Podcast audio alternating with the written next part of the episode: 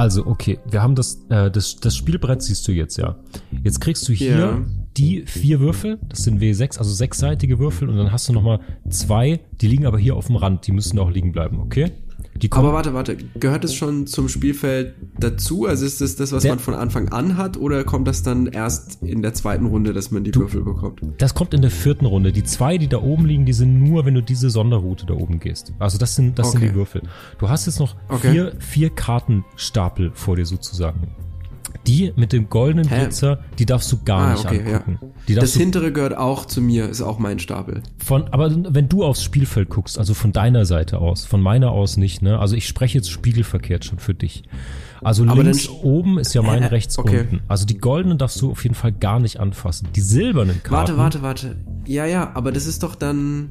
Ah nee, okay, wir sitzen ja gegenüber. Genau, richtig. Ja, genau okay, richtig. Ja, ja, so, ja. die silbernen Karten kommen zum Einsatz, wenn die beiden Sonderwürfel kommen. Aber nur, wenn du vorher einen Pasch gewürfelt hast. Sage ich dir dann nochmal, musst du dir jetzt nicht alles merken, alles gut. Jetzt haben wir noch zwei Kartenstapel. Das eine ist Okay. sozusagen die Charaktermerkmale. Die werden nachher geschaffelt und jede siebte Runde neu verteilt, aber nur, wenn in der Runde davor kein doppelter Pasch gefallen ist. So, das Halt, ist so halt, halt, halt. Moment, aber das verstehe ich nicht, weil es gibt ja zwei Pasch-Systeme, oder? Oder gibt es nur ein Pasch-System? In dem Fall gibt's zwei.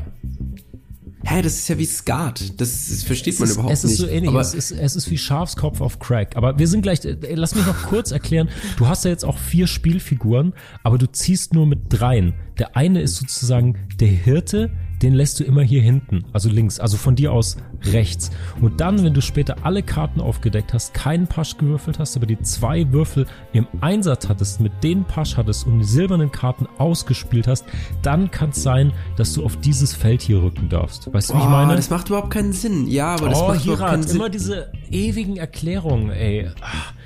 Ah, Das ist doch recht einfach. Also, guck mal, diese, diese ganzen, also diese Halma-Halme, die hier noch an der Seite liegen, die brauchst du jetzt in dem Fall gar nicht. Das ist nur, wenn deine dritte Spielfigur vielleicht Die einzieht. Figur und die zieht vier, zwei Schritte, dachte ich.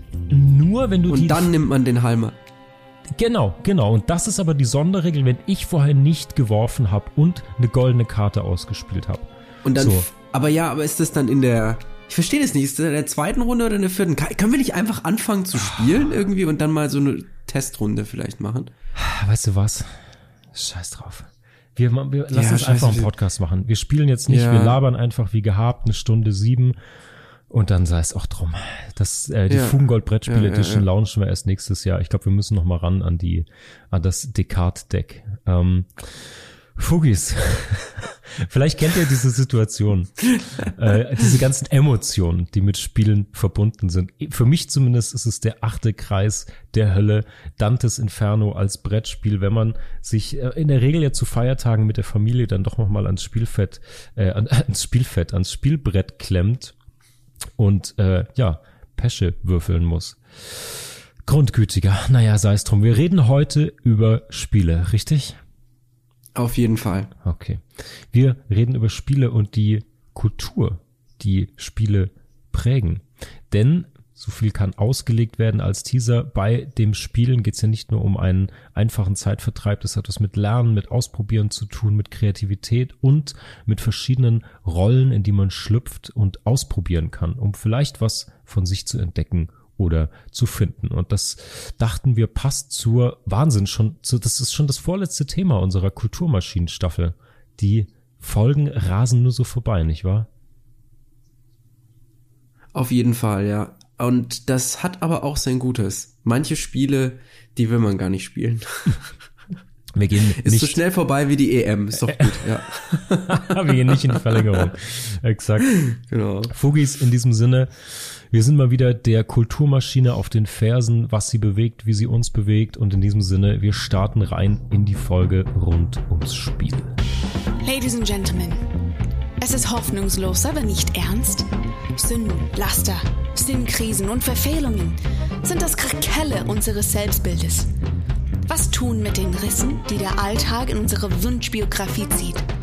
Dem Unerwarteten, den Fauxpas und Fehler, die wir machen. Wir vergolden die Bruchstellen des Lebens mit Kultur und Kitsch, Philosophie und Pop, Hochmut und Humor. Wo das Schmutzige und das Heilige sich küssen, finden wir das Fugengold. Also Marc, ich habe einen, der geht so richtig unter der Tür durch mit Hut und Springen, immer noch super viel Platz. Willst du hören? immer. okay. Spielen zwei Idioten Domino, sagt der eine Schach, sagt der andere, nee, beim Halmer gibt's keine Elfmeter. Oh, uh, sensationell. Naja, aber der passt sehr, sehr gut zu unserem Intro, denn äh, ja, all diese Ja, Regeln und all diese, diese Rollen, ähm, ja, die sind manchmal gar nicht so einfach zu verstehen und nachzuvollziehen. Ich bin mal gespannt, wie viele Hardcore-Brettspiel-Fans wir in dieser Folge vergraulen werden. Mal schauen. Richtig.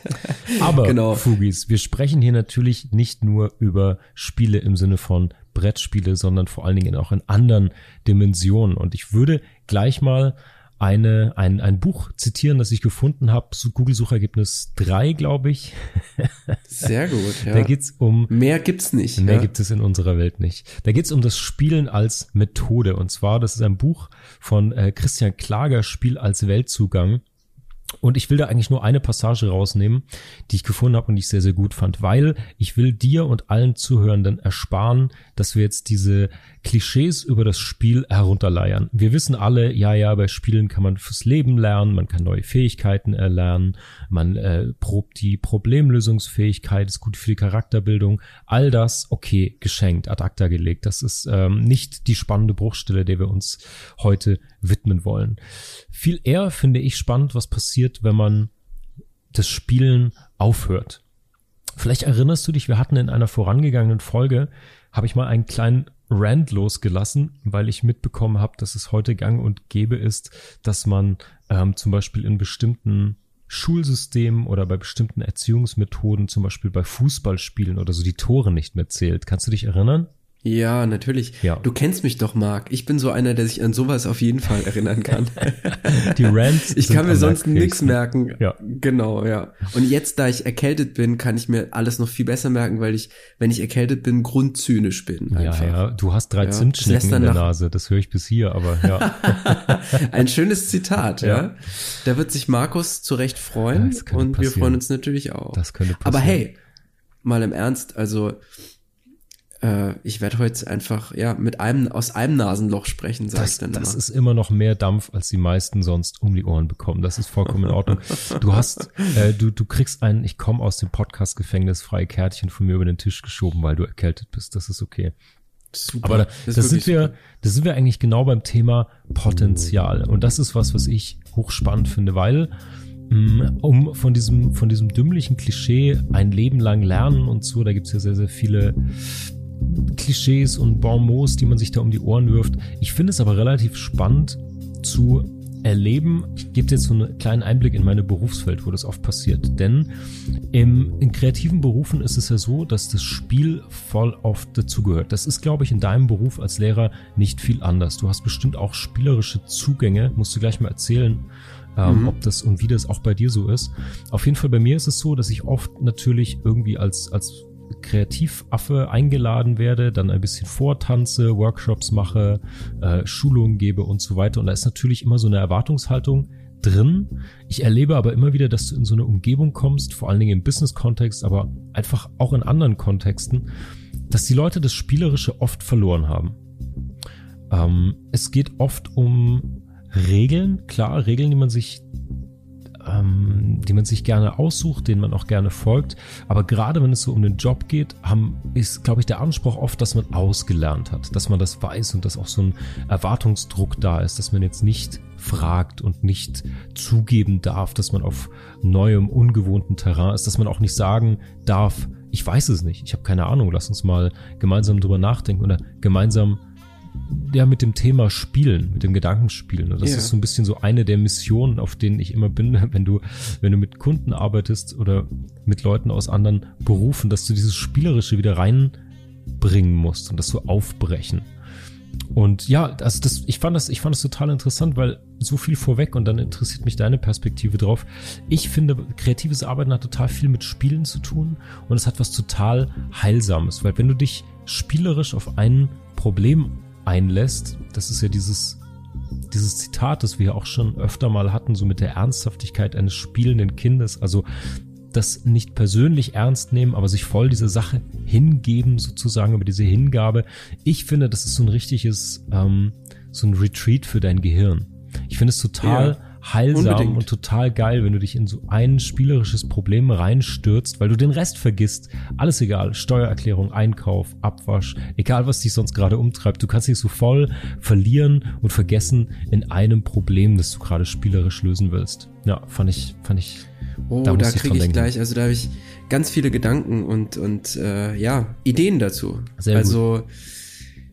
Puh, wo fangen wir denn an? Also erstmal, ich glaube, dass unser ganzer Podcast ein spielerischer Umgang mit mhm. bestimmten Themen ist. Also wir spielen sozusagen auch bei Fugengold mit den Themen für die Fugis.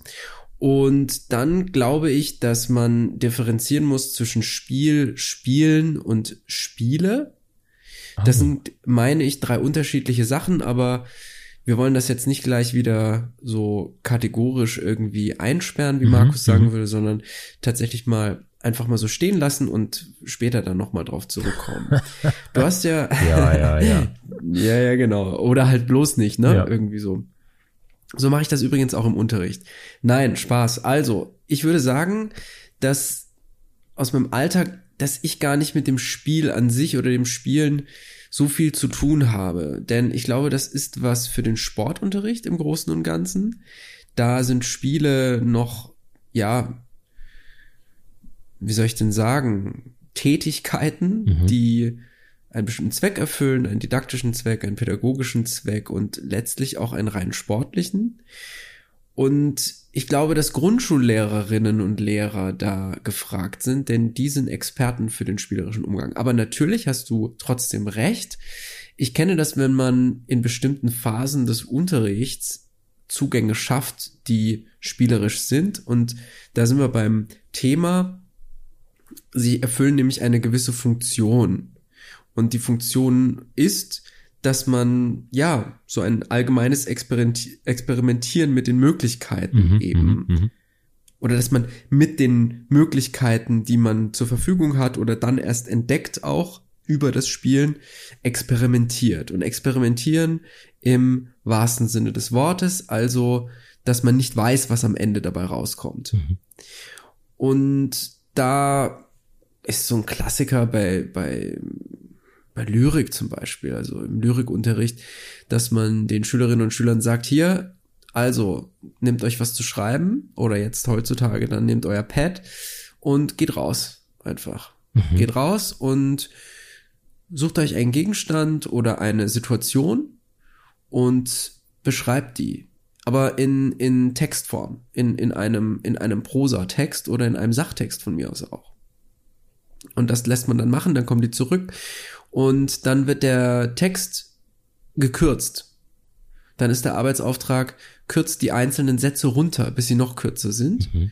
Und dann ist der nächste Arbeitsauftrag, jetzt bringt das Ganze in Versform. Mhm wie nice. es euch als logisch erscheint. Und dann kann man, also das ist jetzt ganz grob zusammengefasst, ja, ganz so starr läuft das natürlich nicht ab.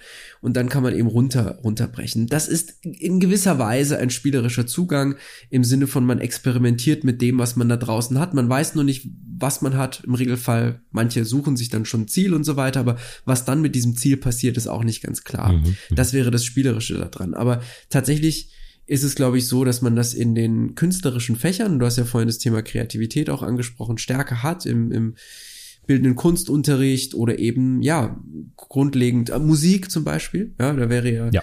der spielerische Zugang auch nochmal wichtig. Ja, Aber jetzt im Deutsch- und Geschichtsunterricht, ja. ja. genau, da ist Spielen ja nochmal etwas Spielen, ja, nochmal ja. irgendwie auch anders kodiert. Ich würde aber sagen, also das wären so Funktionsspiele mit, ja, mit, mit dem Experimentieren, mit Möglichkeiten. Es gibt aber auch Funktionsspiele, die tatsächlich eine Fähigkeit schulen. Das ist dann was, was Evolutionäres. Also, dass man zum Beispiel durch das Balgen bei Tieren, wenn man das so beobachtet, ja, das machen ja Hundewelpen mhm, zum Beispiel mhm, auch mhm. oder auch andere Tiere, dass damit so ein Jagd- und Beuteverhalten irgendwie geübt und geschult wird, also dass da so Instinkte aktiv werden. Allerdings sind wir natürlich keine blöden Welpe oder irgendwie äh, süße Welpe oder ähm, Welpen, naja, egal. Ja. Wir sind auf jeden Fall keine Tiere. Und deshalb glaube ich, hm, viele Zugänge, die man sich schafft, schafft man sich erstmal spielerisch, zumindest wenn man du und ich ist. Denn vielleicht das noch als Abschlussanekdote. Ja. Ich erinnere mich an meine ersten Erfahrungen an der Uni. Und ich habe ja schon mal gesagt, dass ich eigentlich nur Einsen hatte und ich war bis zum Ende immer sprachlos. Weil ich immer dachte, das kann doch nicht sein. Das kann nicht sein. Da stimmt irgendwas nicht, Mhm. da ist irgendwas nicht in Ordnung. Und ich habe das immer, ja, ich habe das immer sehr ernst genommen, was ich da mache. Und irgendwann habe ich meine Hausarbeit abgegeben, hatte irgendwie eine 1,3 und habe das besprochen mit meinem dann, wie ich ihn immer nenne, Mentor. Mhm. Und der hat dann, da kannten wir uns aber noch gar nicht richtig, der hat dann zu mir gesagt, weil ich sagte, naja, ich habe da so eine, also ich habe eine Hausarbeit geschrieben, ich weiß, ich weiß gar nicht mehr, was ich da hatte. Vielleicht war es sogar Goffman tatsächlich. Hm. Und ich habe dann ja das so als Folie über den Text gelegt und hatte noch ganz viele andere Ideen, habe mich aber nicht getraut, die in den in den in die Hausarbeit einzuarbeiten, habe das dann besprochen. Das fand er dann gut und meinte, warum ich das nicht gemacht habe. Und dann sagte ich, naja, weil ich Angst habe, dass das scheitert, dass es nicht funktioniert, also dass die Theorie am Ende nicht aufgeht. Mhm. Und dann hat er gesagt, und jetzt sind wir eigentlich beim eigentlichen Punkt, dass ich das wie einen Spielplatz, einen großen begreifen muss für die Hausarbeit. In der Disk kann man sowas natürlich nicht mehr machen, aber Mhm, mhm. für so eine Hausarbeit am Anfang, probier's aus, ja. Äh, ist wie ein Kaugummi, auf dem man ganz lange rumkaut und irgendwann kommt Erkenntnis dabei raus. Das ist mir noch in Nice. Erinnerung geblieben, ja. Nice, nice, nice. Und das hat irgendwie ganz viel Druck rausgenommen und gleichzeitig ganz viel Euphorie erzeugt, weil ich dachte, ja klar, ich kann ja mit diesen Theorien, Modellen, Systemen, kann ich ja um mich schmeißen und gucken. Und wenn es halt nicht funktioniert, ist das nicht notwendigerweise ein schlechtes Ergebnis in der Note, sondern auch da kommt Erkenntnis bei Ja. raus. Die muss aber dann eben anschlussfähig sein an etwas. Und das ist vielleicht der tricky Part. Also ganz so romantisch ist es auch nicht. Aber ja, also der spielerische Umgang auch mit wissenschaftlichen Themen ist etwas ganz Tolles und ja, vielleicht ist das auch eine, eine andere Perspektive als dieser kalte Blick als Ordinarius äh, auf eine bestimmte, ja, ja, ja. auf eine bestimmte wissenschaftliche Sache. Ach, Hirat, schon, schon Genau. jetzt guck, damit haben wir schon wieder mein Lieblingswort der aktuellen Folge, der Ordinarius. Der Ordinarius, ja. Der ordinäre Ordinarius. Sehr, Richtig. sehr da kann ich übrigens geil. einen kleinen Literaturtipp noch raushauen. Oh, Wer auf sowas steht, genau, richtig, haus in die Shownotes. Wer sowas witzig findet oder sich dafür begeistern kann, wenn jemand auf diese Art und Weise, ist nämlich so ein halbes Zitat, mit Wörtern und Sätzen umgeht, dem sei Wolfgang Hildesheimer sehr ans Herz gelegt. Und zwar die lieblosen Legenden. Da gibt es das schöne Zitat, Ordinarius an der Freien Universität Kandersteg. Also das ist mit so einer total zurückhaltenden, diskreten, so beinahe ins Loriot-mäßige, abrutschenden Nice. Art beschrieben oder Stilistik. Sehr schön. Sehr Aber gut. naja, Packen ich halte jetzt mal die. Klappe. Ja, Lieblose Legenden von Wolfgang Hildesheimer. Legenden genau. der Leidenschaftslosigkeit hätte ich es genannt, aber naja, deswegen ist er er und ich ich. Anyway, du hast gerade was getriggert bei mir. Ich fand es nämlich total geil. Schule und Spielen, da muss ich sofort an den, und Musik, da muss ich sofort an den Musikunterricht denken. Der, Ja. das ist ja eines dieser Talentfächer. Jetzt, ich weiß nicht, ob dein Pädagogenherz jetzt gerade aufschreit, aber in meiner Meinung nach nach wie vor ich habe ähnlich. kein Herz, Marc. Ach, stimmt ja, stimmt ja, deine, deine kalte, graue äh, Pädagogen-Zimtschnecke, die dir in der Brust schlägt. Nein. Ah, Ähm. jetzt hast du wieder. Ich wollte gerade sagen, ist einfach eine Tiefkühlpizza. Sensationell. naja, auf jeden Fall, es gibt so Talentfächer. So, das hört man natürlich manchmal vielleicht nicht gerne, wenn man zu der nicht begnadeten äh, Fraktion gehört, aber Musik gehört ja leider total dazu.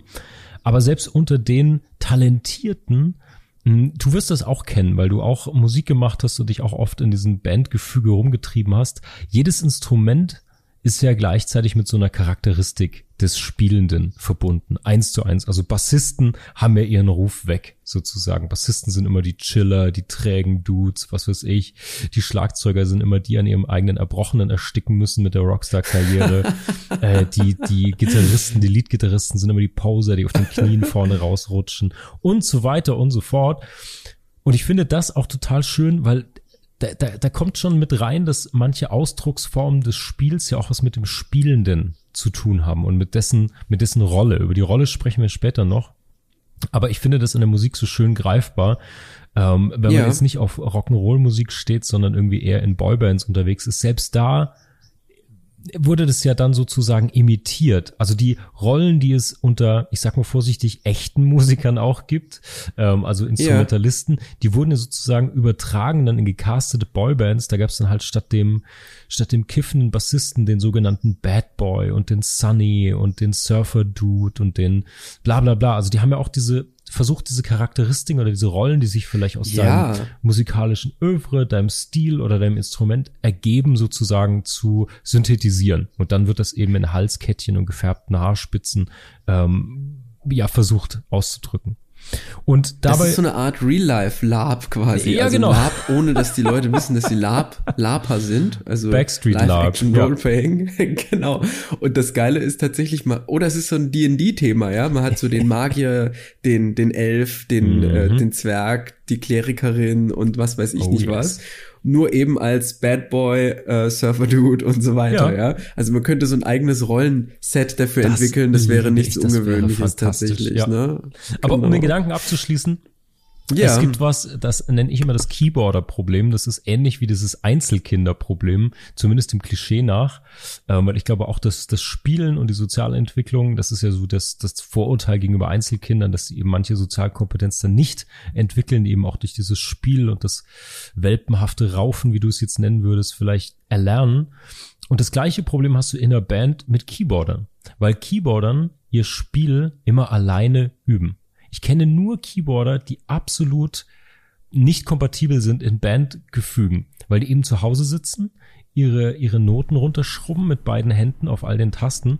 Und in der Probe yeah. sieht es normalerweise so aus, du hast immer, egal ob Drummer, Sänger, irgendwas Seiteninstrumentiges, die fangen immer an und die spielen das Lied irgendwie durch.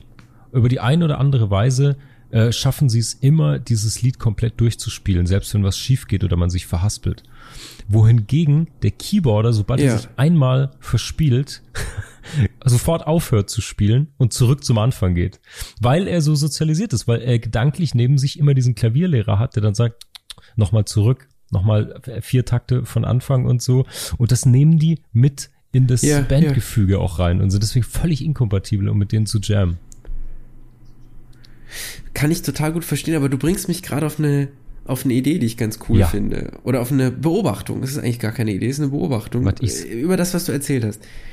Denn ich habe mich gefragt, wenn man so Zeit in Bandräumen verbringt, ist das ja etwas, auf das man sich, wenn es nicht ganz schlecht läuft, im Regelfall immer freut. Mhm. Und alle kommen da mit so einer, ja, mit einer gewissen Erwartung, Freude und so weiter hin. Und das ist eigentlich wie beim Brettspiel zum Beispiel oder beim, beim Spielen grundsätzlich. Könnte auch Fußball sein oder irgendwie ja keine Ahnung, irgendwas anderes. Domino oder Schach. Und zwar, was verbinden wir mit, mit dem Spielen? Ja, sowas wie Freude, Anstrengung, oder? Also, mhm. das sind, glaube ich, so mhm. zwei, mhm. mhm. zwei Sachen, die, die ineinander fallen mhm. können, die auseinanderfallen können, weil jeweils das andere etwas, ja, determiniert, sage ich mal. Erholung von Zwängen, das ist was, was für mich ganz wichtig ist. Und zwar Zwang eben arbeiten zu müssen, auch wenn man das sehr gerne tut, aber ja, vom Alltag, von was weiß ich, also raus aus einer Routine, die als unangenehm empfunden werden kann. Geselligkeit, Streit oder was ich mir auch vorstellen kann, Stolz, Kränkung, äh, Hingabe, Glück, Pech, das sind ja auch, ja, also Casino zum Beispiel, ja, ja. das ist, das sind ganz wichtige Begriffe. So. Und witzigerweise ist das bei einer Band genau das Gleiche. Geselligkeit mhm. hast du da, du mhm. hast irgendwie Kränkung, du hast super viel Hingabe, Glück und Pech ist beim Musikmachen total präsent, sage ich ja. einfach mal, im, im, Guten wie im Schlechten, ja. Und also das Glück des einen kann eben das Pech des anderen sein mhm. in der Band. Eine tolle Idee oder ein Text, der aber sozusagen bricht mit dem, was sich ja der Keyboarder in dem Fall oder die Keyboarderin überlegt hat. Geselligkeit, ja, Stolz, Freude und Anstrengung. Also das ist irgendwie das Gleiche. Und da sieht man mal, dass dieser, dieser Begriff irgendwie schon das unter ein Dach bringt und dass vielleicht D&D, die Bandprobe und Elfmeterschießen irgendwie doch sehr viele, sehr, sehr viele Gemeinsamkeiten ja, haben. Ja, hundertprozentig. Sehr, sehr cool. Ey, und das bringt mich gleich auf, auf meine beiden Anschlussthemen. Also wir werden, das kann ich versprechen und das werde ich auch einlösen, wir werden über das ganze Thema D&D, Dungeons and Dragons für alle Leute, die eine echte Jugend hatten äh, und nicht Rollenspiele gespielt haben. Äh, da kommen wir auf jeden Fall nochmal hin. Ja, da müssen wir aus dem Nähkästchen plaudern. Ja, wir kennen uns da ja tatsächlich aus. Ja. Unbedingt. Das wird äh, eine weitere Entzauberung dieser beiden Stimmen werden, aber wir machen das wie als würden wir in ein vergnüglich warmes Schaumbad reingleiten. So werden wir in diese peinlichen Jugendgeschichten mal wieder einsteigen und es genießen. Ey, ich habe noch eine Sache. Ähm, du hast gerade, du hast gerade viel über Emotionen schon gesprochen. Ich würde vorher gerne mhm. gerne noch eine, einen kleinen Haken schlagen, weil mir ist aufgefallen, als ich drüber sprach und drüber nachgedacht habe im Vorfeld, dass das Spiel, obwohl es uns, also Kultur geschichtlich ja schon tausend Jahre begleitet, schon immer da war, irgendwie kleine Knochenwürfel, was weiß ich, wie alt. Und das muss ja irgendeine ganz zentrale, wichtige Rolle haben oder eine Kulturleistung zumindest ja. begleiten, wenn nicht sogar selbst darstellen. Und trotzdem ist dieses Spielen, ja, das ist ja nur Spiel, das ist ja nur Spielerei, hat nach wie vor so eine, wird nach wie vor so despektierlich geäußert. Es hat so eine, hat sowas, was nicht ja. ernst genommen wird, ähm, ja, fast was Despektierliches, besser kann ich es nicht sagen, so. Und äh, habe ich einen schönen, schönen Satz dazu gelesen, dass Spielen eine einzigartige und eigenartige Tätigkeit sei. Einzigartig und eigenartig deswegen, weil einzigartig, weil es eine der wenigen, vielleicht sogar die einzige Situation ist, wo man so, wenn man jetzt nicht Schauspielerin oder Schauspieler ist, als ob man im als ob handelt, sozusagen, wo du ernst und Wirklichkeit mit so einem Augenzwinkern gegenübertrittst. Das macht das Spiel einzigartig, wenn du jetzt nicht ja. einen spielerischen Beruf hast oder so. Das passiert sonst nur dort. Und das Eigenartige ist eben, wie gesagt, dass du so eine, dass es trotz allem so abgetan wird und so eine Art unwichtige Begleiterscheinung von Kulturleistung zu sein scheint. Und das fand ich irgendwie interessant, weil das Spiel bei all der Ausdrucksfähigkeit und bei all dem Positiven, was das in sich hat, was wir jetzt schon gehört haben, was ich, was mir dazu noch kam, ist, dass wir trotzdem alle eine ganz große Sehnsucht nach Regeln haben. Und das ist ja das, was wir in der Eingangsvignette so ein bisschen persifliert haben, dass es mit jedem Spiel natürlich auch Regeln gibt. Die sind manchmal komplexer, manchmal weniger komplex aber dass das schon sich widerspiegelt auch in manchen Sehnsüchten, die wir haben, um die Welt besser ja, zu begreifen, ja, um unsere gesagt. Rolle besser zu finden, Verhaltensleitlinien zu haben oder so. Man wünscht sich ja sehr, sehr oft Regeln und, und Vorgaben sozusagen. Und das hatte ich auch schon mal als Beispiel gebracht, aber das passt hier natürlich hervorragend. Letzter Gedanke zu Musik. Ich glaube, manchmal braucht man auch diese Regeln, und diese Engführung und diese Richtlinien, um sein volles Potenzial zu entfalten. Weil es gibt, glaube ich, nichts Schlimmeres ja. äh, wie den, den Künstler mit dem Horror Vacui vor der leeren Leinwand oder jemandem zu sagen, ja, du kannst machen, was du willst. Das ist die schwierigste Aufgabe überhaupt. Ich glaube, das ist auch der Grund, warum in der Musik zum Beispiel, das ist ja Mathematik und super strenge Regeln, selbst in etwas, was völlig chaotisch daherkommt wie Free Jazz oder sowas, yeah. dem liegen ja trotzdem Theorien, Musiktheorie, Grundlagen, Skalen, Mathematik, all das zugrunde und es ist total auseinanderlegbar und was wie Chaos klingt, ist halt trotz allem total oder so wie Zwölftonmusik. Es gibt halt immer eine Theorie, eine Richtlinie, ein paar Regeln dahinter. Hm, hatte ich ja auch schon mal gedroppt. Ich denke auch immer, warum haben Leute wie Shakespeare, der jetzt echt hätte schreiben können, was er will eigentlich, weil er so begnadet war, warum schreibt er so nette? Was ja total die strenge, starre Form ist. Weil ich glaube, dass du zum einen, das ist das gleiche, was du auch gerade mit Elfmeterschießen und so ähm, zitiert hast. Ich glaube, du kannst dort dann wirklich zeigen, was du kannst in dieser Engführung. Es ist nicht nur eine Herausforderung für dich, sondern du kannst dann eben auch, wenn es messbar, nachvollziehbar wird, wenn die Regeln für alle darlegbar sind, dann kannst du ja erst brillant sein, glaube ich. Ja, richtig. Das ist ja auch immer ein Darstellen von Virtuosität. Also wenn man mhm. jetzt ganz besonders gut, äh, wie du jetzt sagst, ist ja häufig zitiert, ein Sonett eben bemühen kann, wenn man da zeigt, dass man es gut drauf hat, dann ja, dann ist das eben toll. Dann zeigt man, was für Skills man hat und wie virtuos man ist. Das gibt's auch in der Musik mit der Folia. Das hatte ich in irgendeiner ganz frühen Folge, glaube ich, mal erwähnt. Mhm. Das ist so ein Lehrstück. Beispielsweise bei der Gambe kann mhm. man dann eben darstellen oder zeigen, ja, was man für eine Stilistik hat und wie gut man das Instrument beherrscht. Ja. Das ist so, eine, so ein Lehrstück im Endeffekt. Ja, ja.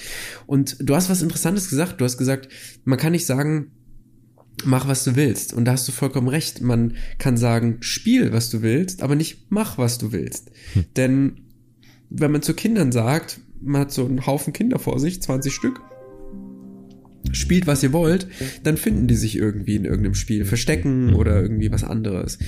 Und dann gibt es ein gewisses Regelset, was dieses Spiel eben funktional macht und zielgerichtet macht mhm. und erfahrbar überhaupt macht. Und das wird dann von allen akzeptiert. Und dazu gleicht das, finde ich, nämlich eigentlich den beachtlichsten Punkt. Ähm, Genau. Und machen, was du willst, äh, heißt ja aber eigentlich, naja, der eine kann eben sich eine Nadel setzen. also jetzt sind wir nicht mehr bei den Kindergartenkindern, mhm. ja. Mhm. Und der andere kann irgendwie, weiß ich nicht, seine Hausaufgaben machen und der dritte kann kochen. Also das ist nicht das, was dann sozial zusammenschweißt, sondern das Spiel funktioniert buchstäblich nur dann, wenn die Regeln von allen akzeptiert werden. Ja. Und das finde ich eigentlich den erstaunlichen Punkt, denn ich erinnere mich gerade so, wenn wir drüber sprechen, an eine Poker-Episode. Mhm. Wie viele andere war, also in meiner Zeit war es eben cool zu pokern. Mhm, mhm. Und das fing bei mir schon in der Schulzeit an, dass es mal so eine Phase gab, das war in der siebten Klasse, das weiß ich noch, da haben wir mit diesen, wie heißen denn diese Kaubonbons, die so, so klein und viereckig und dann so Mini-Muster, also, also Mini-Früchtchen drauf, ja, so. Buba, Buba, so billig. Nein. Nee, das sind so ganz, die gab's früher beim Zahnarzt, erinnere ich mich, oh, oder bei oh, anderen an der Supermarktkasse. Ja. ja, natürlich, natürlich. Zum Beispiel, ja. Und da waren wir im Alle sollten gleich Klasse. geschmeckt haben, ja, ich weiß noch, ja. Ja, genau. Ja, die konntest so. du auch in diesen würdelosen Säcken zu Kilopreisen kaufen, ja, ich weiß genau, noch. Ich weiß richtig. noch, ja, ja, ja. Das war meine erste Pokererfahrung. In der siebten Klasse hat nämlich jemand im Lunchroom so einen Sack dabei gehabt. Geil. Und dann haben wir mit diesen Dingern als Chips eben Texas Hold'em gespielt. Und äh, ja, das war irgendwie witzig und so, siebte Klasse halt, haha. Und chillig vor allem. Also hier von wegen Erholen von Zwängen. Wir waren nämlich Skifahren und das war dann abends auf der Hütte, haben wir halt einfach dann eben Karten gespielt. Und im Studium habe ich eben wie viele andere auch dann Poker gezockt. Ich hatte zwar nie so einen Koffer, aber es hat ja immer irgendjemand gespielt. Und ich erinnere mich, dass wir irgendwann mal am Ende von der Party noch beschlossen haben, dass wir pokern. Und ich hatte eigentlich keinen Bock drauf, aber irgendwie hat es mich dann gepackt. Ich hatte schon genug getrunken, dass ich irgendwie dachte, ach komm, den Zehner haust du jetzt auch noch in den Ring. Und dann saßen wir da, haben geraucht. Drinnen konnte man rauchen. Das ist ja etwas, was ich immer nach wie vor noch ganz toll finde. Mhm. Und haben halt gezockt. Und es war so ein Haus, so ein WG-Haus irgendwie. Vier Leute gewohnt. Und wir haben ewig gespielt. Und ich wollte am Ende, ich wollte heimgehen und habe deshalb ganz, ganz, ganz aggro gespielt und gewonnen und gewonnen und gewonnen. Also ich habe einfach dadurch, dass ich nichts zu verlieren hatte, weil ich dachte, egal, scheiß auf den Zehner, ich gehe jetzt nach Hause, ich bin fertig. So, aber jetzt zum eigentlichen Punkt. Das war die, die Anekdote. Der eigentliche Punkt ist folgender. Irritierend ist, dass ja alle dieses Spiel einfach akzeptieren. Mhm. Es gibt niemanden, der die Regeln in Frage stellt. Mhm. Es gibt zwar Regeldiskussionen, so wie wir das eingangs hatten, und ja, es gibt Spiele, bei denen die Regeln so diffizil sind, zumindest für mich. Ich habe ja Skat erwähnt beispielsweise, ja, ja, ja, wobei das sicher auch einfach nur ein bisschen Übungssache ist, aber es ist halt eben ein elaborierteres Spiel im Vergleich zu Mau Mau oder was weiß ich, Uno oder so. Ich hasse Uno übrigens, aber egal. yep. Na gut, diese hässlichen Karten auch. Naja, also gut. So, alle akzeptieren die Regeln. Und das finde ich total krass, auch beim Verstecken oder so. Es gibt zwar ja. innerhalb dieses Regelrahmens Ausbeulungen sozusagen, also Leute, die versuchen, die Regeln zu verschieben mhm, oder so, mhm, mhm. aber dass sich jemand hinstellt und zur Gänze behauptet, das Spiel akzeptiere ich so nicht, das findet nicht statt. Es gibt auch keinen Fußballspieler, der sagt, das ist kein Ball oder so. Ja, also das, äh, das kann unmöglich passieren. Der Ball, der philosophische Fußballspieler, ja, der sich ständig Richtig. hinsetzt und nachdenkt. Ja, fantastisch. Monty Python, ne? Ja. Gibt's ja eine schöne Episode. Ja. Aber gut. Also, deswegen, die, diese Sache finde ich total faszinierend, diese Angelegenheit, dass man das immer gänzlich einfach akzeptiert. Man kann zwar auch sagen, ich möchte nicht mitspielen oder ich habe keine Lust auf das Spiel, aber nicht, weil man die Regeln nicht akzeptiert, sondern weil sie einem vielleicht nicht gefallen oder sonst was. Und da steckt doch eine Menge dahinter und das kann nicht nur sein, dass man als Kind eben instinktiv gespielt hat, um eben die eigenen Erfahrungen mhm. irgendwie, ja, zu erweitern oder die, die Entwicklung nur voranzubringen oder ja, die eigenen Anlagen, die man mitbekommen hat und später im Leben braucht, dass man die weiter, weiter verarbeitet. Das ist sicher ein ganz eklatant wichtiger Punkt, aber das ist nicht alles. Also das finde ich total faszinierend, dass wir einfach das akzeptieren. Auch wenn wir Fußball, Basketball, Spiele, Volleyball. Ich hasse übrigens auch Volleyball, aber egal. ich sagte ja schon, ich bin, wenn ich aus einem Nasenloch spreche, werde ich zynisch ja, und aggressiv. Grumpy geil genau. heute. Geil, geil, geil. Ja. Ja, deswegen halte ich jetzt mal die Klappe, bevor wir auch unseren vierten, viertletzten Fugi, der übrig ist, verloren haben. Nur Brettspieler und Volleyball-Fans, ja, scheiße war's. Okay. So ein Mist. Ey, gut, okay. Apropos Sachen, von denen wir keine Ahnung haben und uns trotzdem dazu äußern. Man kann über dieses Thema nicht sprechen, ohne sie zumindest erwähnt zu haben, auch im einfachen abschließenden Satz, dass wir keine Ahnung dazu haben, die Spieltheorie. Ich habe dazu oh, oh. was gehört, ja genau, ich habe dazu in meinem Masterstudiengang was gehört. Ähm, straight over my head, würde ich sagen. Es ist ja. unfassbar komplex. Ähm, ich weiß aber, dass die, und das fand ich das Schöne daran, das ist sozusagen so ein Nobelpreis garant. Ich weiß, dass alle, die sich mit der Spieltheorie beschäftigt haben, oder sehr, sehr viele davon, ähm, da hagelt ständig Nobelpreise. Seit den 40ern, glaube ich, oder 50ern gibt's dafür alle paar Jahre wieder ein äh, äh, einen, einen schönen Nobelpreis, äh, weil das halt so viel Einfluss auf Politik. Das ist so ein Insider, Marc. Das, den versteht keiner. Das ist mir völlig Nobelpreis egal. Ist völlig egal. Take it or leave it, Fugis. Der Nobelpreis. Sehr gut. Ähm, ja, weil das hat so viel Einfluss auf Sport, Politik, Kultur, Medizin, äh, Gesellschaft hat irgendwie. Also wer das, ich glaube nicht, dass das jemand noch nie gehört hat, aber wenn, es geht dabei einfach nur darum, dass du Probleme modellierst als strategisches Spiel, als Planspiel sozusagen, als Entscheidungshilfe. Und wie gesagt, ähm, das lässt sich halt total gut auf echte Probleme anwenden. Das fing irgendwie an. Ähm, oh, hier, guter, guter Filmtipp. Beautiful Mind mit Russell Crowe. Cooler Film. Oh, da spielt ja, ein alter Klassiker. John Nash, der ein total, einen total wichtigen Baustein von dieser Spieltheorie ähm, ja entwickelt hat sozusagen. Ähm, geiler Und das Film. mit einem Namen, der klingt wie ein Pornodarsteller, ne? John Nash. Ja, voll, voll, voll, voll, voll. Ja, total geil. Naja, und dann gibt's halt so, es gibt so Späße wie dieses Gefangenen-Dilemma, das kennst du bestimmt, wo es dann darum geht, mhm, ja, mhm. spricht einer, keiner und so weiter.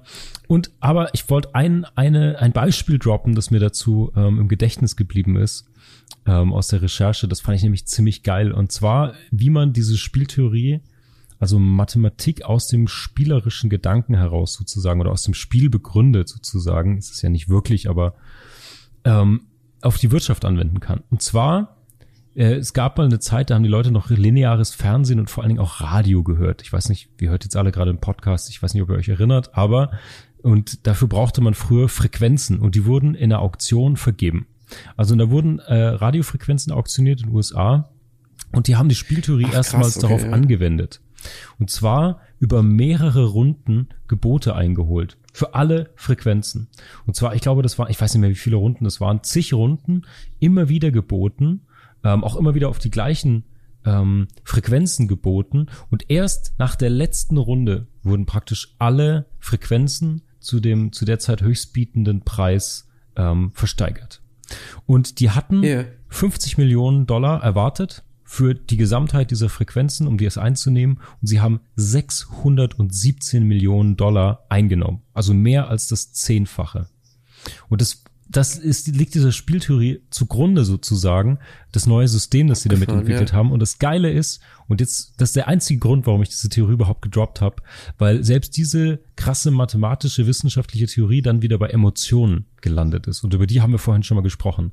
Weil auch in diesem Kontext dann sowas wie Stolz und Neid und alles andere aufkommt mhm, und eben mhm. unser Handeln massiv steuert und beeinflusst. Auch bei scheinbar rationalen Problem und Emotionen beeinflussen dann deine Spielstrategie. Und ich fand das so ein geiles Beispiel, weil das ist alles, das hat so, das stinkt so nach Talaren und Harvard Schiefertafeln, auf denen rumgekratzt wird und so. Aber im Endeffekt geht es darum, geil. dass ja. du Sweaty in der Auktionshalle einfach den längeren haben willst und dann völlig über dein eigentliches Maximum bietest. Das fand ich voll geil. Das oder die größere Vagina, ne? ja, stimmt. Ja, oder die kleinere, stimmt, stimmt, stimmt. Ja, wie man möchte. Genderordinär. Ja, richtig. Ja. Der ja, Ordinario ja, des Genderns, da haben wir es doch wieder. Der Ordinario. Ja, Mann. Auch ein Pornodarstellername, Ordinario, ne? Mega geil. Okay, ey, von einem ja. Thema, von dem ich keine Ahnung habe, wir müssen über ein anderes Thema sprechen, von dem ich nicht nur keine Ahnung habe. Schnell weg von der Spieltheorie. Absolut. Ja, habe ich nämlich auch, keinen Plan. Ähm. Nicht mal Sympathie habe. Wir müssen über Videospiele sprechen. Und jetzt lass mich Was, ganz kurz. Du hast keine Sympathie für Videospiele. Ja, lass mich kurz ich, muss den, jetzt den, den Podcast mit dir beenden. Exakt. Lass mich kurz den Knicks machen und die Verbeugung und die Entschuldigung dafür. Ich habe als Kind auch Konsole gespielt. Ich bin so alt wie Stein und Staub. Ich habe auf einer Nintendo äh, Original, einer NES und einem Sega Mega Drive mit sagenumwogenen 16-Bit noch gespielt. Und danach endete meine Spielkarriere. Ich weiß, ich weiß, Videospiele sind ein, sind nicht nur E-Sports, sondern die sind auch ernstzunehmender wichtiger Ausdruck unserer aktuellen Kultur. Ich weiß das. Da wird geile Musik für kombiniert, mega Storylines geschrieben. Alles gut. Es sind aber weder alle Schund noch alle Kunst. Das muss man auch dazu sagen. Man kann nicht unter Richtig, dem Deckmantelchen ja. sagen, ja, alle Videospiele sind jetzt automatisch irgendwie Meisterwerke oder so. Aber mein Geständnis an der Stelle, ich kann es nicht ausstehen. Zum mhm. einen habe ich keinen Zugang zu der Kultur und zum anderen habe ich tatsächlich ähm, mir fehlt wirklich sehr, sehr viel dabei. Ich spiele, wenn überhaupt, gerne ähm, nach so einer Barnacht. Also wenn die Leute gut drauf sind, angetrunken sind, man irgendwie zockt. Aber mir geht es ausschließlich um das Soziale dabei. Ich find's geil, wenn alle Leute an einem Tisch sitzen und man sowas wie Charade spielt, Tabu, vielleicht an einem heißen Sommerurlaubsnachmittag noch eine Runde Backgammon oder so. Aber sowas Voll macht krass mir Spaß. spießig für deine Verhältnisse ich weiß, eigentlich. Ich weiß, genau. ich weiß, total. Das, das, äh, das äh, fällt ja. aus der Rolle. Das ist wieder das Stichwort ja. für nachher. Aber irgendwie mir fehlt ganz, ganz viel Haptisches und Zwischenmenschliches und so. Und ich, da kann ich nur für mich ganz subjektiv sprechen, wenn ich zocke, ich habe das noch ein, zwei Mal ausprobiert, wenn ich nach einer Stunde dann aufstehe, ich habe einfach das Gefühl, ich habe gerade eine Stunde Zeit verloren.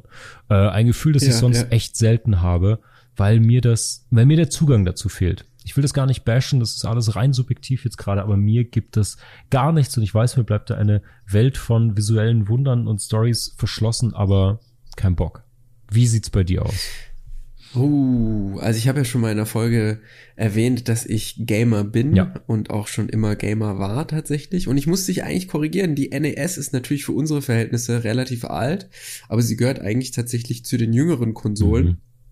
Es gibt noch eine Generation davor, beziehungsweise je nachdem, welchen techn technischen, nicht technologischen, ja doch te technischen Blick man darauf hat, ist es vielleicht auch gibt es vielleicht noch eine zweite Generation davor. Mhm. Aber gut, wie dem auch sei. Also ich glaube, und das vielleicht auch noch vorweg, dass du heute in der Indie-Nische, bei den Indie-Games total glücklich wärst. Und ich muss sofort an Hyperlight Drifter denken. Und ich glaube, dass dir das okay. super gut gefallen würde. Das ist ein, ein Spiel, in dem der Entwickler seine Herzkrankheit äh, mitverarbeitet mhm. und die einen bestimmten visuellen Stil hat, den du dir mal angucken kannst, der ganz, ganz interessant ist und der aber von seinem Storytelling und, und von seiner Atmosphäre etwas ist, was dir, glaube ich, sehr gut gefallen würde. Packst also du in die Show Notes? spezifischen. Ja, sehr gerne. Sehr ja, auf jeden Fall. Ich glaube, dass, dass so die Videospiele, wie man sie nennt, eine schwierige Entwicklung hatten, weil die so vielen Diskursen unterworfen sind. Einerseits eben den ökonomischen Parametern, die eben den Verkauf und damit auch das unter die Leute bringen und den Bekanntheitsgrad mhm. und damit überhaupt ja in der Kultur ankommen, definieren das ist so ein bisschen wie bei Hollywood und den Produzenten, die sagen ja hier so, so und so viel Liebesgeschichte muss rein oder eben künstlerische Entscheidungen dann mhm, ändern. Mhm. Es gibt aber auch noch viele andere Parameter innerhalb dieses ökonomischen Rahmens, die das Videospiel eben ja, die dem Schwierigkeiten bereitet haben, eben künstlerisch in der großen Masse anzukommen, okay, ja, oder okay. als Kunst verstanden in der großen Masse anzukommen. Ich denke sicher, dass unter den Entwicklern und den Teams, die daran gearbeitet haben, das natürlich schon als Kunst begriffen worden ist. Natürlich auch als Brot, ja, ich muss irgendwie Geld verdienen damit, aber ja, Kunst als Brot, mhm, eine neue mhm. Redewendung. Gut. Und inzwischen sind Videospiele oder überhaupt Spiele interaktive Spiele angekommen in unserer Gesellschaft und sie werden als Kunst verstanden und das immer mehr. Und ich glaube, dass da gerade die letzten zehn Jahre besonders ausschlaggebend waren. Ich bin auch da kein Experte, da gibt es sicher andere, die das genauer beschreiben, abbilden und darlegen können, aber es gibt, denke ich, zwei Bereiche. Es gibt diese Bereiche der Videospiele und es gibt E-Sport, der eben, ja, eben Spielen ist, aber, und das steckt ja im Namen E-Sport, tatsächlich mit einem, mit einem kompetitiven Zweck dahinter. Und ich sag's mal so, wäre ich in den 80ern, ich würde nichts lieber machen, als einen Cheeseburger zu essen, eine Coke zu trinken und am Automaten Pac-Man zu zocken oder so, ja. Und dann auf nice. meine Casio F91W zu gucken und dann irgendwie mit meinen Sneakern in der Blue Jeans nach Hause zu laufen. Also, das wäre super, ja. Und ich glaube, was den Videospielen immer anhaftete, ist das, was du vorhin gesagt hast, das ist so Kindergartenkram das ist nichts für Erwachsene. Mhm. Erwachsene machen sowas nicht, ja. Wobei das auch irgendwie, glaube ich, ein, ein, sehr enger Blickwinkel ist, denn wenn man überlegt, wie viel Konsolen auch in, in den 80er Jahren und wie viel, ja, Heimcomputersysteme, die sich auch zum Spielen eigneten, verkauft worden sind, dann war das recht beachtlich, glaube ich, für die Zeit. Ich wage mich hier auf dünnes Eis jetzt tatsächlich. Es ist sicher nicht mit heute vergleichbar, wo jeder eben sowas zu Hause stehen hat, aber zumindest ist es, meine ich, so, dass die Zahlen größer sind als das, man, als das was man erwarten würde. Mhm. Und spätestens in unserer Generation ist es sowieso so, dass eigentlich viel gespielt wurde, auch am PC oder, oder eben in Konsolen, ja, Super Nintendo dann später und alles Mögliche. Und das war aber immer so was, ja, das ging so bis, bis man vielleicht 18, 20 war und ab und zu vielleicht noch als Student, da war es schon eher so, hm, zocken, naja, machen halt manche. Und beim E-Sports, beim E-Sport war das so, dass sich das irgendwann so weit entwickelt hat und ich meine, dass diese Entwicklung vor allem aus dem asiatischen Raum kommt, dass dann Sponsoren drin waren. Also es mhm. fand wieder eine mhm. Ökonomisierung mhm. statt, ne? Und da wurde Geld reingesteckt und Marketing und und und und und und große Events und irgendwann ja, hat das dann Züge angenommen wie tatsächlich jetzt beim Sport. Trikots und Videoübertragung und Fans in großen Stadien und verschiedene Techniken und das Sprechen darüber, Strategieanalysen, Moderationen. Das sind alles Elemente, Symbole aus diesem eigentlichen Sportdiskurs, so wie wir es von Weltmeisterschaften, Olympia oder irgendwie, weiß nicht, ja. Wintersport irgendwie ja, kennen. Ja. Und das hat ein Stück weit, glaube ich, dazu beigetragen, auch soziale Anerkennung zu bringen. Aber natürlich haben es gerade die Videospiele, glaube ich, durch ihre Art zu erzählen, irgendwann dazu geschafft und dahin geschafft, dass man es als Kunst begreift, denn interaktiv zu erzählen ist eben etwas anderes als nicht interaktiv zu erzählen, also indem man mhm. einfach vorliest mhm. oder mhm. selbst liest zum Beispiel oder so. Im Spiel habe ich eben die Möglichkeit, selbst tätig zu werden oder zumindest die Simulation oder ein Vortäuschen des Selbsttätigwerdens. Und das macht eine ganz neue Art von Erzählen möglich, eine ganz neue Art von Narration. Und das ist, glaube ich, das, was eigentlich das Interessante ist und was, was das Spielen dann so stark auch unterscheidet von anderer Kunstrezeption. Mhm. Ist übrigens und, was, ähm, ja, puh, ich finde, dieses Interaktive, das funktioniert in diesen Spielen. Ich finde, wo das total Oh, übrigens, ähm, okay, zwei kurze Callbacks. Einmal, wo es meiner Meinung nach gar nicht funktioniert. Ähm, Netflix hat mit interaktiven Filmen oder Serien rumprobiert. Hab ich. Oh ja, Bandersnatch, glaube ich. Fand in, ich, in, fand ich ähm, rasend räudig. Rasend räudig. Ja, Meine Meinung auch wieder. Ja, aber ich finde genau diese Entscheidungen auch in der Reich, in der Reich und Tragweite, wie zum Beispiel bei Bandersnatch, ist genau das, was ich doch bitte für eine geile Story vom Regisseur hören will. Das ist doch genau das. Bitte nimm mich doch mit, wenn du mir eine mhm. Geschichte erzählst. Du sitzt auch nicht ums Lagerfeuer rum, spielst Gitarre und fragst dich jetzt, jetzt äh, D-Moll oder, äh, oder A? wo, wo, wo habt ihr gerade Lust drauf? Wow. Bitte nimm mich Großartig. doch. Ja, aber nimm mich doch mit. Bitte erzähl mir doch mal eine Geschichte ähm, yeah. Ja, egal, egal. Wo, wo ich es wiederum mega geil fand, du kennst bestimmt noch das lustige Taschenbuch von früher.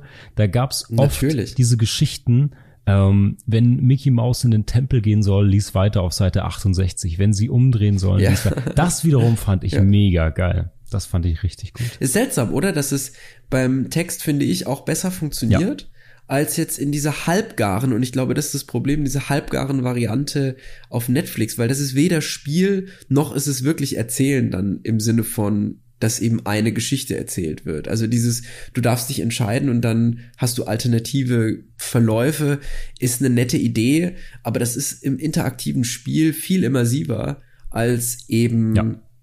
wenn man da vor Netflix sitzt. Ja. Und äh, ja, also es gibt zahlreiche, also da könnten wir eine ganz eigene Folge zu machen zu Gaming, aber ich wollte nur sagen, ich finde, dass man in vielerlei also auch in der Visualität des Zockens tatsächlich viel entdecken kann, was es cool macht. Also diese ganzen Case-Modding-Geschichten, ja, dass, dass dann der PC mit Leuchtröhren und bunt und Farbenwechsel und Schnickschnack und hin und her alles Mögliche, ja, also dass es so getuned ist quasi. Mhm. Ähm, mhm.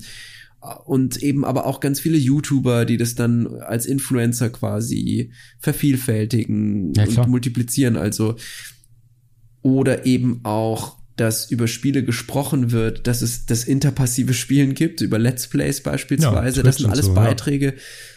Genau, Twitch ist ja ein Riesending geworden. Jetzt musst du dir vorstellen, also, wie absurd das für mich ist, wo ich mich schon nicht für Spiele interessiere, diesen Markt anderen ja. Spielen zuzusehen. Ich verstehe es 100%, weil ich Interpassivität verstehe, ja. aber es ist, ähm, ja, es ist hochinteressant. Ich ja. verfolge das trotzdem äh, mit Interesse, aber es kickt mich nicht. Vielleicht, weil ich ein alter Mann bin. Nee, schon.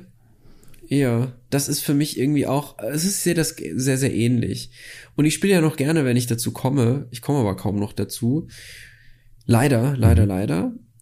Aber ich glaube auch, dass es diesen unsexy Nerd-Touch verloren hat, tatsächlich.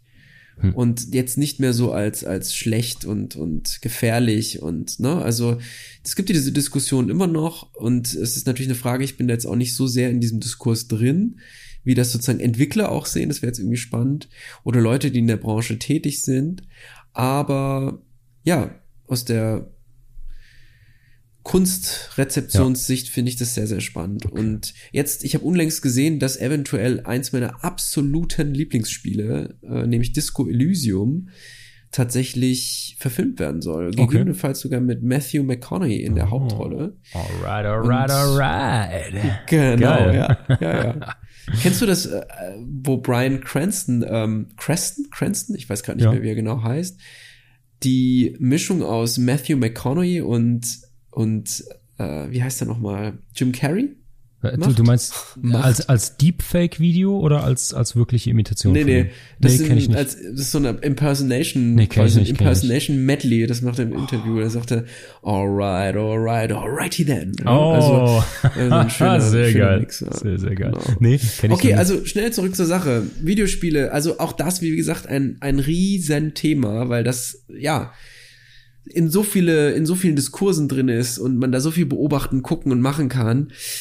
Aber natürlich, ja, es gibt ja ganze Podcasts und so weiter dazu. Das ist wirklich ganz toll. Und an der Stelle mal einen kleinen Shoutout, wer sich da wirklich deep mit beschäftigen möchte, sollte sich Stay Forever anhören. Das ist ein Podcast mit Gunnar Lott und Christian Schmidt, die sich über Computerspiele, deren Geschichte, hauptsächlich geht es um Retro-Games, aber auch um, um Retro-Games auf der Konsole, also mhm. nicht nur PC. Mhm. Also die beschäftigen sich damit und da erfährt man aber auch viel über die Hintergründe, also die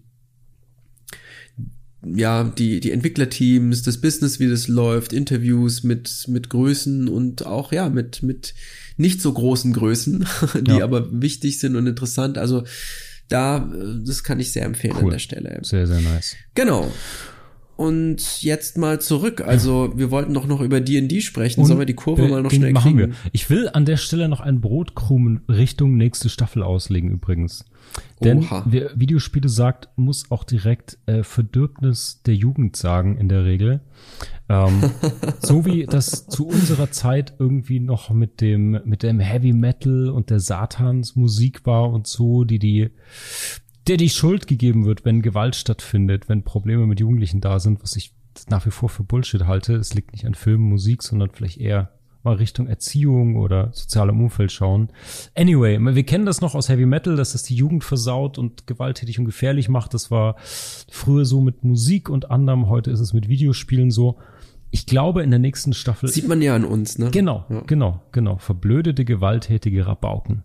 Ähm, in der nächsten Staffel wird das und ähnliches Thema werden. Ich glaube, das kann man schon mal so ein bisschen anteasern.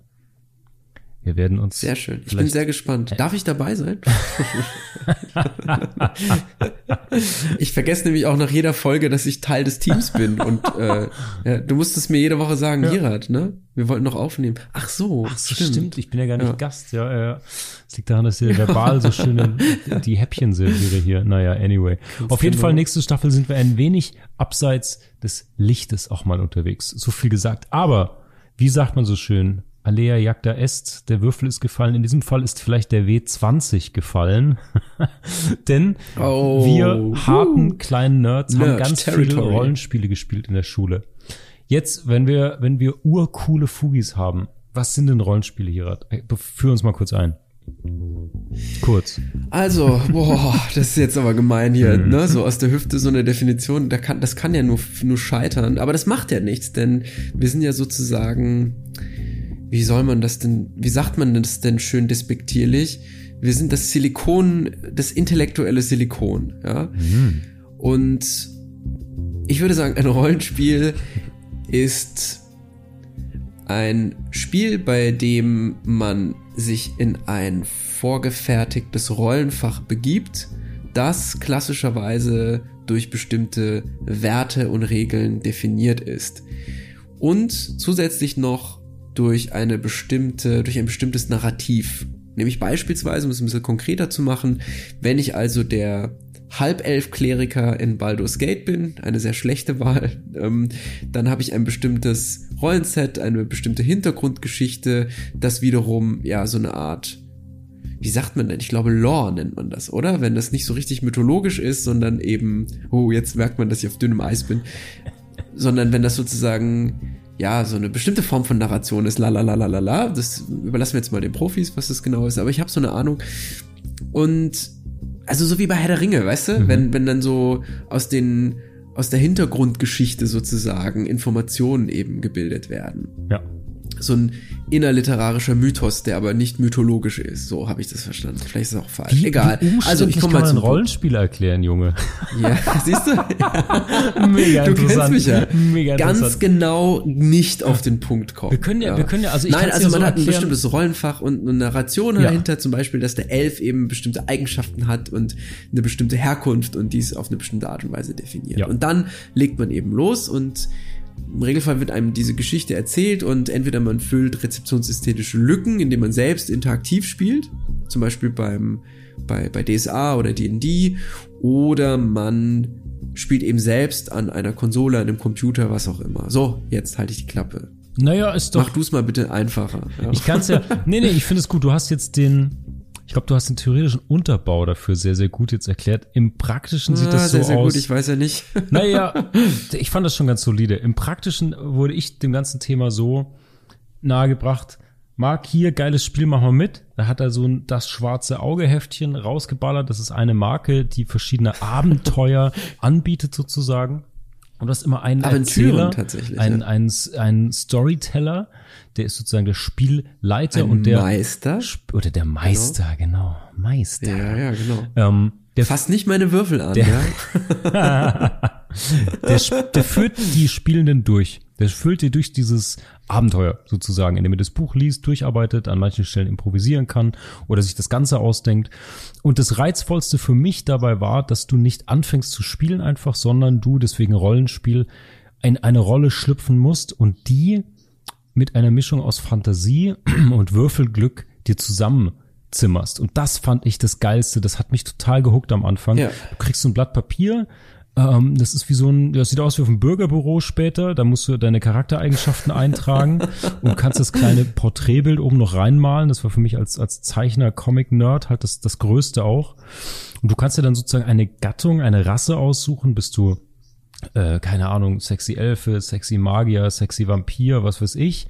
Und dann würfelst du dir Eigenschaften raus. Und das ist ziemlich cool, weil das hat ja fast diese, diese Natur oder in dem Fall Würfelgott gegebenen Skills, die du dann eben, mit denen du dann auch arbeiten musst. Und ich fand, das hatte sowas, yeah. wenn du in der richtigen Clique warst, die das auch ernst genommen haben, hatte das sowas Geiles, Unwiederbringliches. Also du hast wirklich gesagt, okay, ich will, keine Ahnung, äh, Zwerg, Zwergkrieger sein oder sonst was. Und dann musst du eben ja. eintragen, wie viel Stärke, wie viel Tempo, wie viel Abwehr und Angriffskraft du hast und so. Und du musst dir das erwürfeln. Das hat man mitunter auch gewürfelt. Äh, genau, genau richtig. Ich ja, musste exakt, das immer ja. erwürfeln, so, weil sonst könntest du es ja aussuchen. Und das war so spannend schon, diesen Charakter zu erstellen, weil dann halt, wenn du dich verwürfelt hast so, hast du halt einen total Schwächlingskrieger. Äh, das war, das war wirklich, so ein wirklich degenerierten geil. Krieger, so mit drei Armen und irgendwie. ja. ja. Nee, das hat sich genau. schon immer ausgeglichen, weil du eine Gesamtzahl dann später eben aufgerundet hast. Was könnte dann eben schon sein, dass du eben nicht besonders stark oder schnell warst oder sonst was. Und so hattest du sozusagen einen, einen also im, in diesem Rollenspielwelt gottgegebenen Charakter dir, dir geholt. Und es gab richtig coole Welten. Ich glaube, das hat viele von uns, die das damals gespielt haben, als Nerds geknechtet, abseitig in der Ecke des Schulhofs diese, diese äh, Nerd-Spiele da gezockt haben, die mega viel Spaß gemacht haben und die Fantasie beflügelt. Yeah. Das hat echt für später viel an Kreativenergie entwickelt und auch freigesetzt, weil du wirklich dann so eine gedankliche Reise dann durch diese, durch diese Welten machst. Und auch hier so ähnlich wie bei diesem Gefangenen-Dilemma, es kommen immer wieder Situationen, wo du sagen musst, okay, hau ich Leute übers Ohr, verbünde ich mich, äh, hau ich ab und so. Das war wirklich hoch, hoch spannend alles und total gut. Aber warum kommen wir überhaupt über diese Rollenspiele? Für mich war das ein geiler Zugang zu einem wichtigen Thema, über das wir noch nicht sprachen, nämlich die Rolle an sich. Die Rolle im Spiel und durch das Spiel erlernt, soziale Rollen, die wir später haben. Da ja. würde ich noch gerne kurz reintauchen, sozusagen als letzte Vignette, als letzte Bruchstelle für heute. Weil das Spiel und die Rolle für mich an der Stelle und nicht nur an der Stelle, sondern in vielen Stellen eigentlich total eng beisammen liegen und das eine ohne das andere nicht besprechen sollte, finde ich. Ja. Da kann man ja auch gleichzeitig ein Shoutout sozusagen auf unsere erste Folge, yes. also nicht die Folge null, sondern die erste Folge tatsächlich, genau, Stage Time. Damals hatten wir noch mal, wir hatten noch äh, englische Titel damals. Ja. Naja. Ja. Also, wo wir über Goffman gesprochen haben und über, ja, die Rollen im alltäglichen Leben oder die Rollen im Alltag. Und auch wir zwei nehmen ja jetzt hier eine Rolle ein, wenn wir miteinander sprechen. Mhm, mhm. auch wenn die vielleicht nicht sehr, naja, ausdifferenziert ist und nicht wirklich im Unterschied zu dem steht, was wir sonst so machen, aber es ist in der Tat, es ist auf jeden Fall vor dem Mikrofon immer eine Rolle. Ja, auf also jeden wenn Fall. etwas aufgenommen wird, ob jetzt nun Audio oder Video oder wie auch immer, dann ist es irgendwie eine Rolle. Auch beim Motion Capturing könnte ich mir das gut Exakt. vorstellen. Es ist bestimmt ein interessantes Gefühl, wenn die Körperbewegung dokumentiert wird, ja. dass das auch irgendwas mit dem Körper dann eben macht und ja, wir können noch mal ein paar Alltagsrollen durchgehen, Marc. Das finde ja. ich jetzt eigentlich mal ganz ja, spannend total. zum Abschluss. Also lassen wir mal Beruf weg, weil das ist irgendwie, ich weiß nicht, das ist selbstredend. Als Lehrer bin ich in einer anderen Rolle. Wenn du in, in einem Meeting bist oder in einem Pitch am Start oder so oder einen Vortrag hältst, bist du auch in einer anderen Rolle. Aber ja. gehen wir doch mal in die Alltagssituation. Ja. Vielleicht als Welche Einschub, Rollen, bevor wir, bevor wir die beispielhaften Rollen geben, das spannend fand ich, ja. weil das wieder diese zur Kulturmaschine diesen direkten Rückschluss bietet, dass die, ähm, ich verlinke die, die Quelle in den, in den Show Notes von fantastische Namen, Endroweit und Tromsdorf. Ich liebe es. Ähm, die haben, nice. die haben diese sozialen Rollen Impfstoff, ja. und die Dimension vom Rollenbegriff auch ganz gut äh, äh, unterschieden. Und die sagen eben auch, die soziale Rolle stellt eine Gesamtheit der kulturellen Modelle dar, die ähm, einem gegebenen Status zugeschrieben werden. Und dieser Status sozusagen ähm, mit dem kulturellen Modell, dieser Status ist dann sozusagen auch mit der Rolle eben verbunden. Und das finde ich das Spannende. Und die haben ein geiles Beispiel. Mutter, natürlich, riesen, riesen Thema. Freud würde sich die Pfeife lecken danach. Ähm, oder auch sowas wie Priester, was ja auch nicht nur Beruf ist, sondern das Priester fand ich ein mega ja. Beispiel, weil das ist so eine richtige Rolle. Oder in unserem Fall ist der Exorzist liegt vielleicht näher, aber ja, das ist, das ist geil, weil da ganz viel Vampirjäger. genau. Oder Vampir. Ja. ja. ich bin dann aber Buffy lieber, finde ich cooler. Ähm, weil dann natürlich. Buffy ist eine hoch, hoch, na gut, okay. du darfst Xena sein, okay. Ähm, naja, weil da so viel mit drin steckt von, von Werten, Überzeugungen, da steckt Religion mit drin, da steckt die Rolle des Hirten mit drin, die soziale Verantwortung und so weiter. Also ähm, Priester fand ich, fand ich ein mega starkes Beispiel dafür irgendwie. Ja, fand ich ziemlich. Voll. Ja, weil das auch so ein wirklich so ein Berufungsaspekt hat und da muss man diese Rolle finden und man hat ja tatsächlich auch eine bestimmte Art, sich zu kleiden dann, die aber auch in so einen sakralen Rahmen dann rein reingehört, ja. ja. Ich meine, klar, jeder Beruf hat irgendwie oder sehr, sehr viele haben eine bestimmten, einen bestimmten Kleidungskodex, ja, also ein Dresscode irgendwie.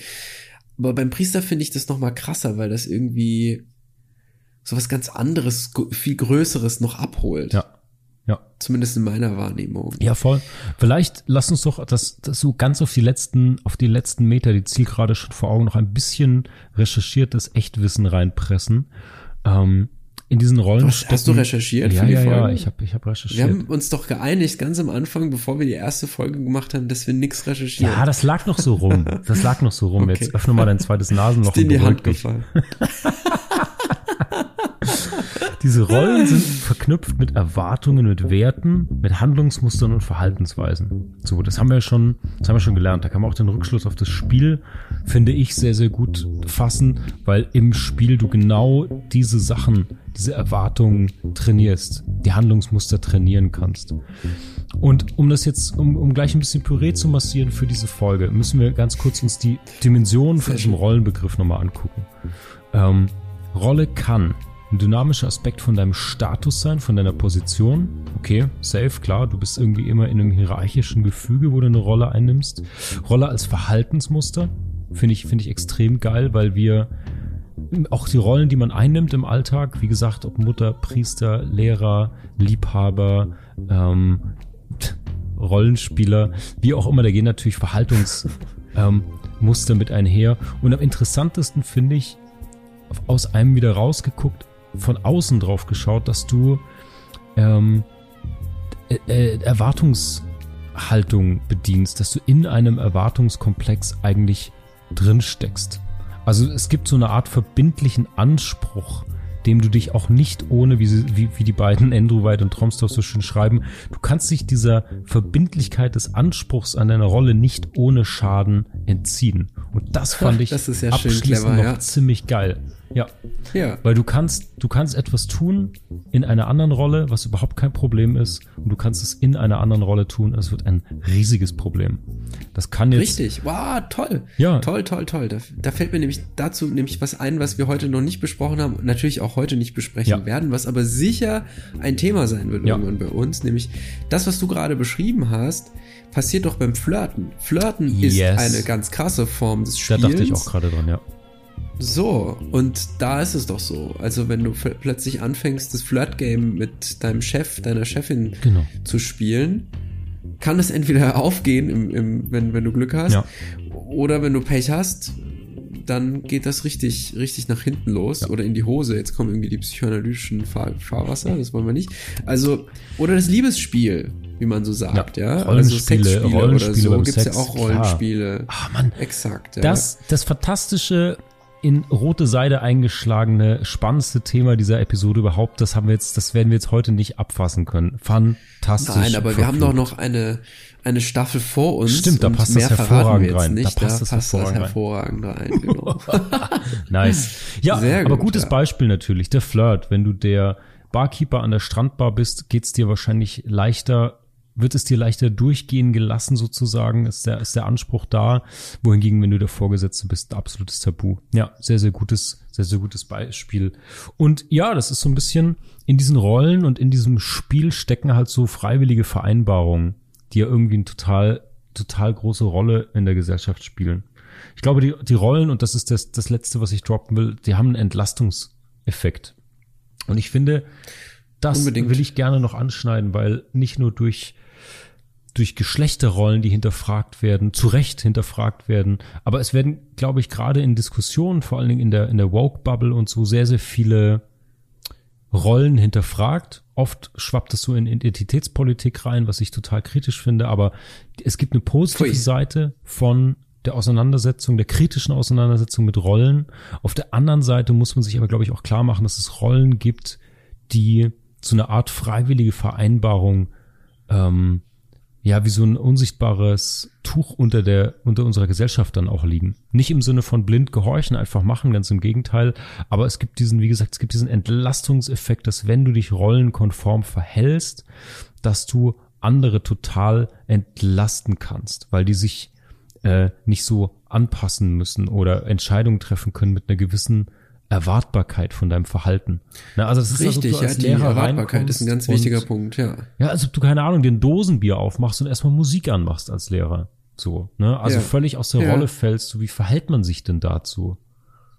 Ja. Total dummes Beispiel das jetzt, ist, aber nee, das finde ich gar nicht, weil dieser extreme Bruch mit der Routine eben auch einen Schaden anrichtet mhm. und dafür sorgt, dass der Umgang sich verändert.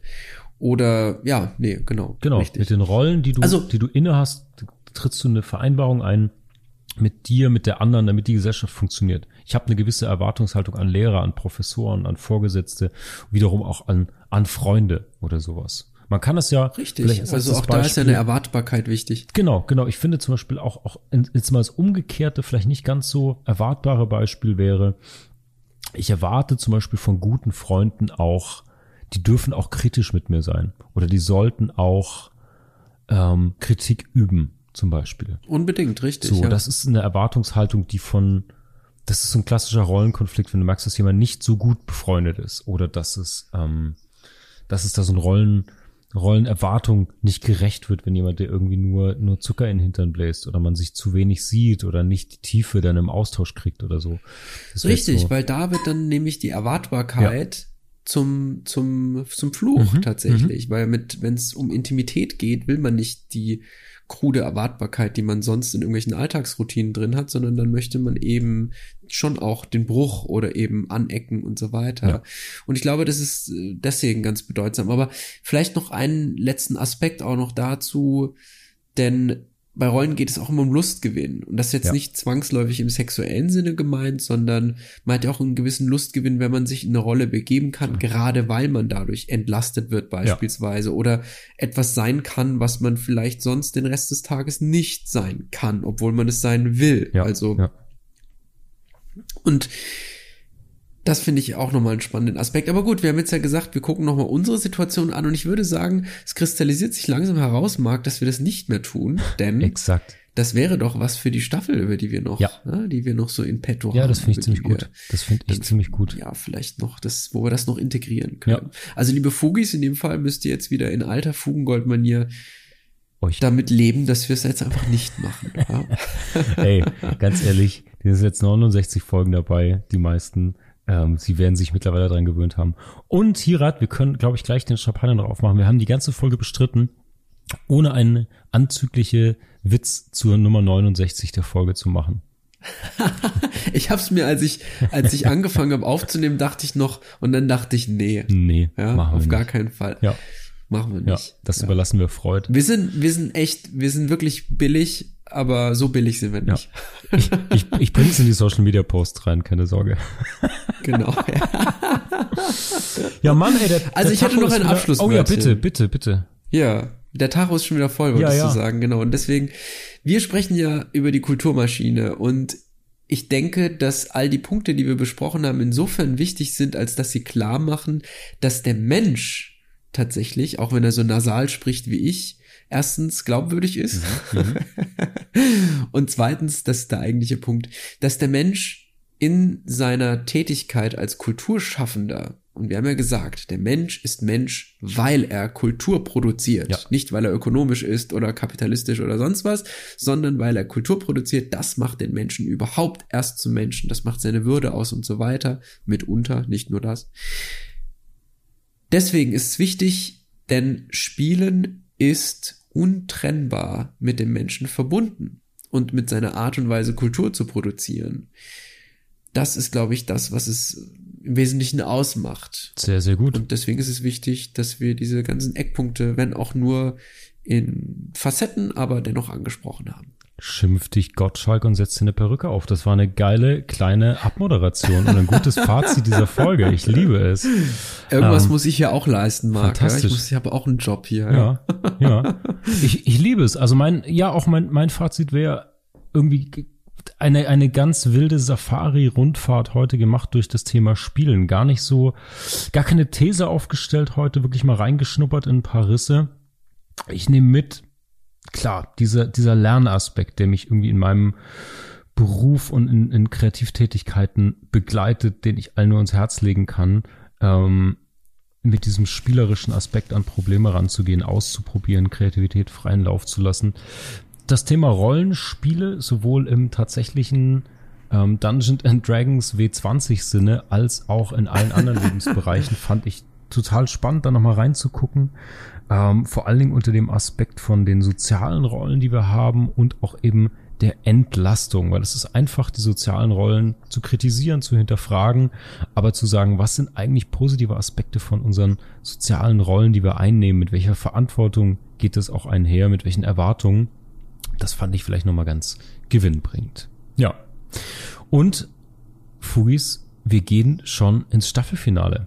Folge 70, 71. Ihr wisst, das große Staffelfinale bei Fugengold sind ja immer zwei Episoden zu einem Thema, wo wir uns nochmal richtig suhlen in den ersten drei Google-Suchergebnissen und Anekdoten aus unserer vernördeten Jugend und natürlich kulinarischen Anekdoten. Ähm, ja, und ich freue mich, weil Folge 70, 71, die Doppelfolge zum Finale, wird sich rund um das Kulturthema des Optimismus und Pessimismus drehen. Wunderbar. Ja, ich bin hochgespannt. Ich bin mal gespannt, auf welche Seite äh, des, des halbvollen, halbleeren Glases wir denn so den C reinhalten. Und ähm, ja, ich glaube, Fugis, ihr dürft auch gespannt sein. Ihr könnt noch äh, Feedback zu dieser Folge loswerden. Ihr könnt euch auch, äh, ihr könnt uns auch Feedback oder Fragen oder Wünsche oder Anregungen zum Thema Optimismus, Pessimismus für die nächsten beiden Wochen gerne zuschicken. Ähm, geil, dass ihr wieder mit dabei wart. Heute ein bisschen länger als gewohnt. Ähm, ich glaube, wir sind irgendwie bei einer Stunde 15 oder sowas gelandet. Ein bisschen ein extra hinten raus. Heute mit Dessert sozusagen. Schön, dass ihr wieder mit dabei wart. Wenn euch das Ganze gefällt, checkt mal unsere Seite. Da findet ihr neben News, alten Folgen auch einen kleinen Patreon-Account, wo ihr uns unterstützen könnt. Und ansonsten kann ich nur sagen, wenn euch die Folge gefallen hat, lasst uns ein Sternchen, Daumen, Like, wie auch immer da.